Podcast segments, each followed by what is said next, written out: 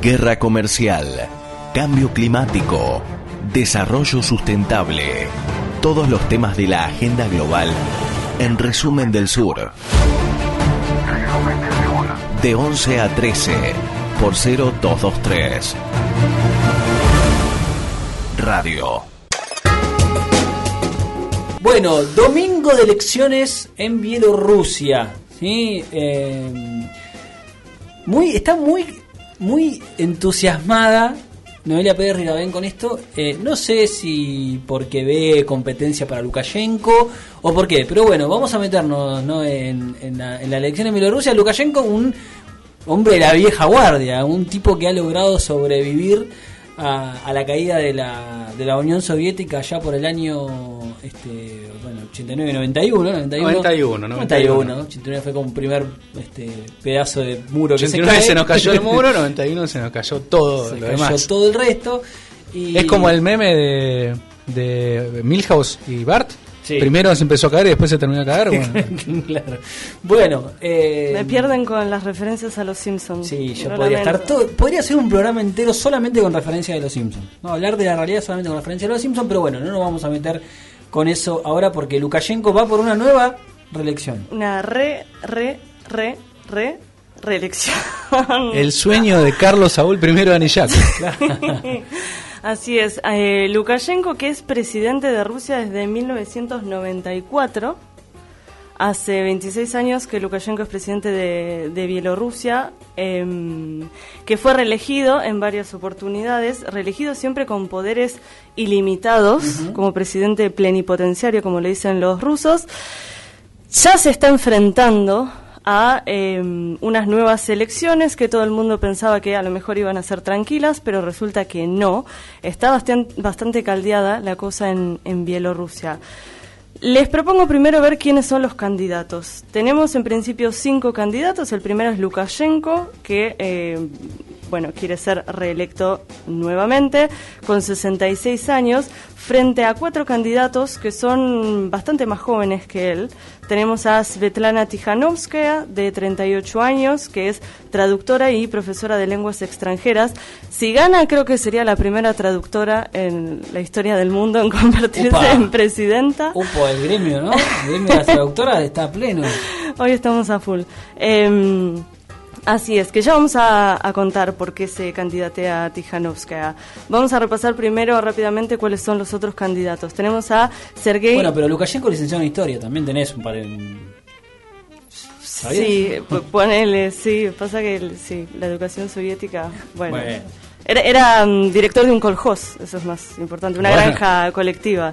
Eso me parece, Gloriosos coljoses. Me parece más mérito que, que ser eh, eh, historiador. Perdona. Bueno, bueno. Hay historiadores que capaz que pueden manejar coljoses también. Sí, ¿por qué no? Con su conocimiento histórico. Bueno, los otros candidatos son eh, Sergei Chiriechen, de 35 años, que es presidente del Partido Socialdemócrata de Bielorrusia, llamado Hramda tenemos también a Ana Kanopskaya, de 43 años, que es la hija de un oligarca de multimedios. Fue diputada durante varios años del Partido Civil Unido.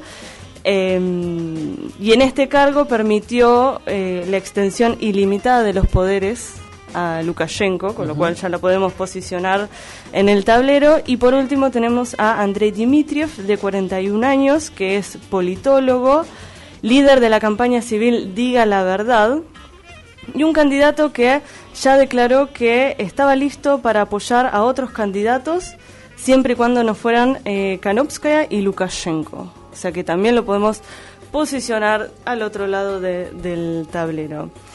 Lo que hay que decir es que estos últimos tres candidatos en realidad están más para dividir votos como candidatos la vieja escuela reales, claro, tal cual. Para uno, para el otro lado, está más para dividir votos o para mostrar cierta representación de algunos sectores. Lo cierto es que la verdadera puja está en Lukashenko y Svetlana Tijanovskaya.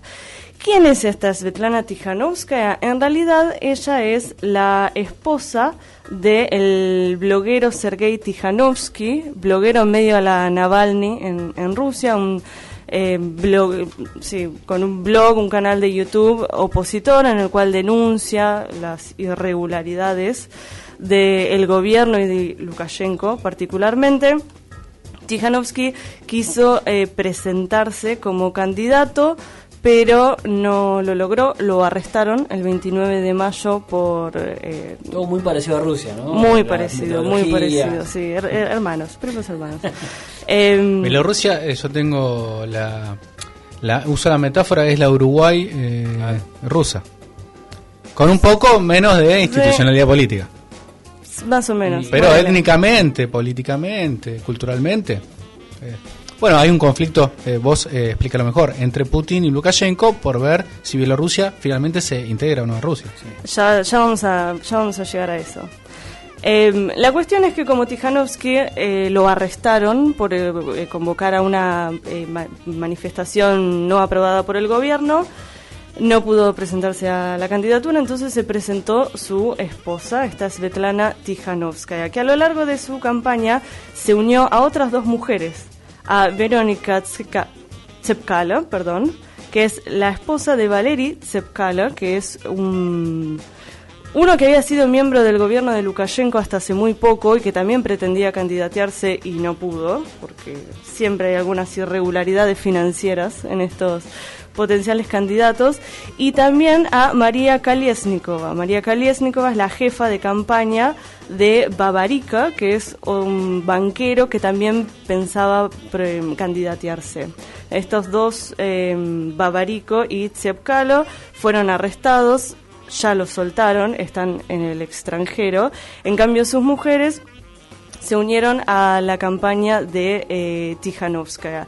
Esto se hizo conocido porque se sacaron una foto en la cual cada una estaba haciendo el símbolo de la paz, un puño y un corazoncito, una imagen que se hizo muy popular sobre todo en, las redes sociales y que por supuesto eh, Lukashenko, Lukashenko que es autor de las frases eh, la constitución no está hecha para una mujer, y el presidente eh, tiene un poder fuerte. Tal vez lo recuerden por frases como.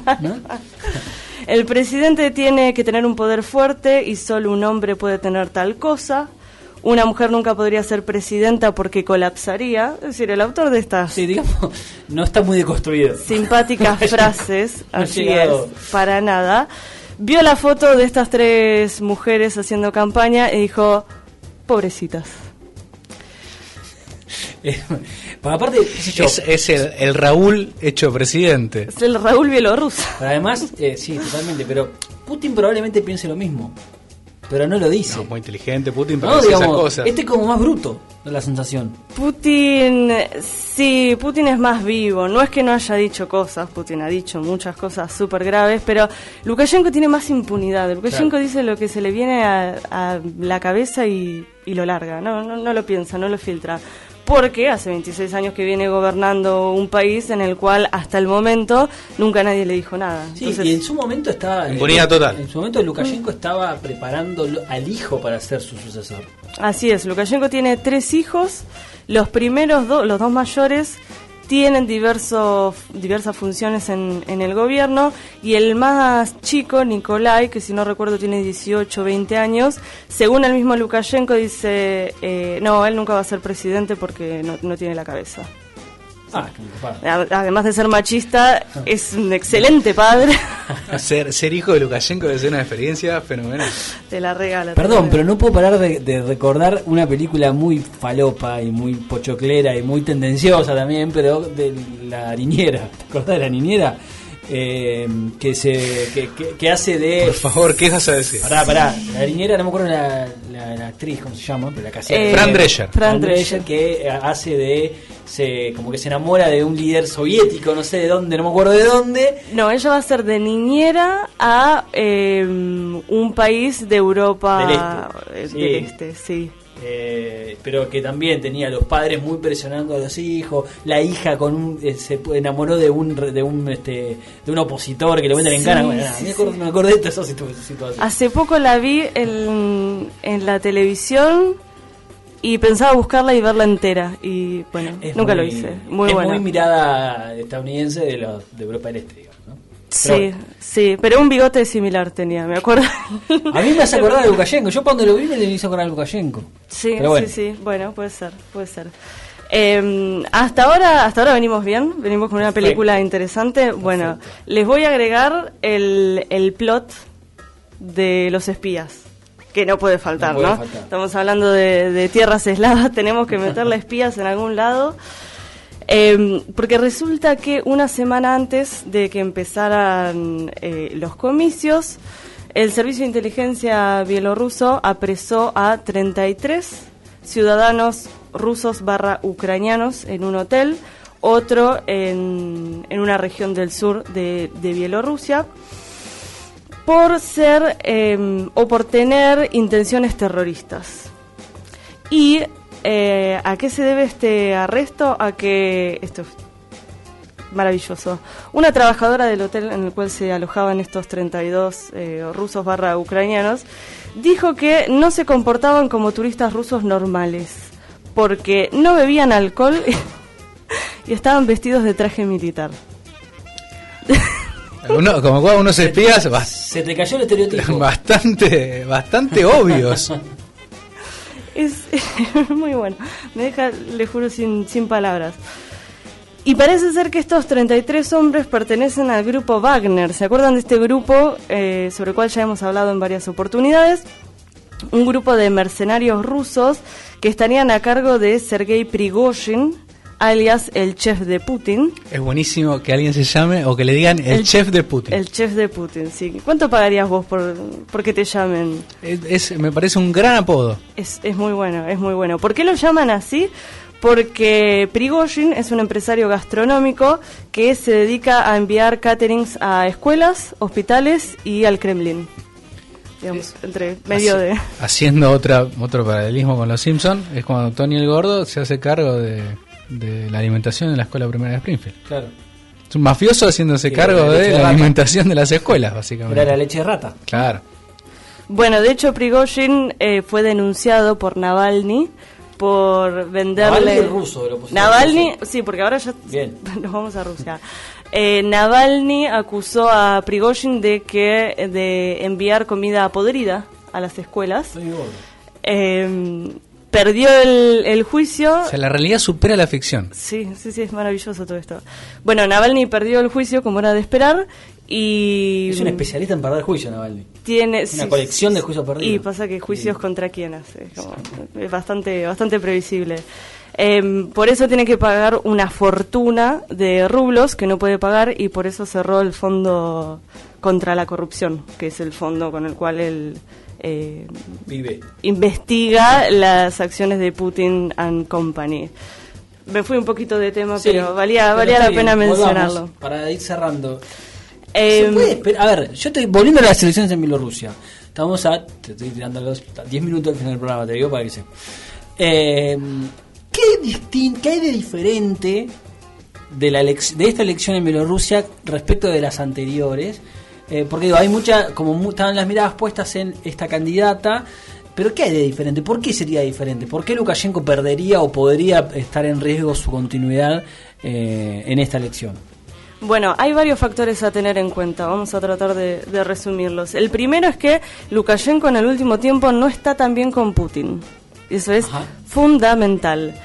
Porque, como decía recién Alejo, estaba este plan, este acuerdo de la Unión, que es un acuerdo que fi- firmaron Lukashenko y ni siquiera Putin, en ese momento estaba Yeltsin, de hacer una especie de confederación de la Federación Rusa y Bielorrusa. Eh, con lo- Una Rusia empleada. Claro, Bielorrusia frente a la Federación Rusa, ¿cuánto poder va a tener de, de poder negociar? Muy poco, con lo cual prácticamente era incorporar, Subsumirse, claro. incorporar una, uno de los sujetos, uno más a los sujetos federales de la Federación Rusa. Lukashenko en este último año estuvo bastante en contra de eso, por eso también hay quien cree, yo entre ellos, que Putin tuvo que reformar la Constitución porque si hubiese seguido adelante con este acuerdo de la Unión, podría haberse candidateado como presidente de esta Unión y no hubiese tenido que modificar ninguna constitución, porque él sería un líder incluso supremo al de la Federación Rusa. Maravilloso. No le funcionó. Lukashenko, eh, gobernador de, Eurasia, presidente de Eurasia. Sí, eh, Putin. Putin y Lukashenko también podría Y candidatar. Lukashenko, como, sí, más o menos.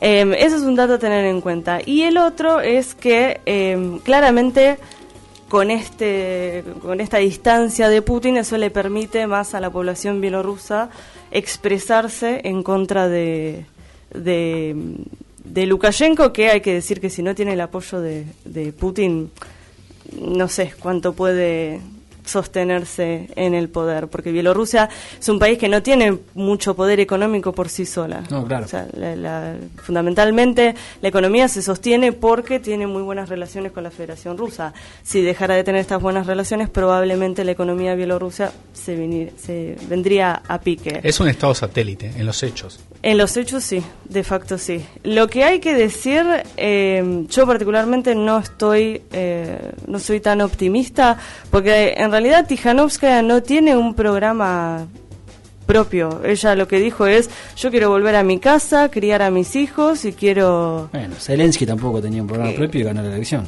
Bueno, pero Ucrania. Tiene un Tijanovskaya... programa de televisión propio. Tenía- Eso sí.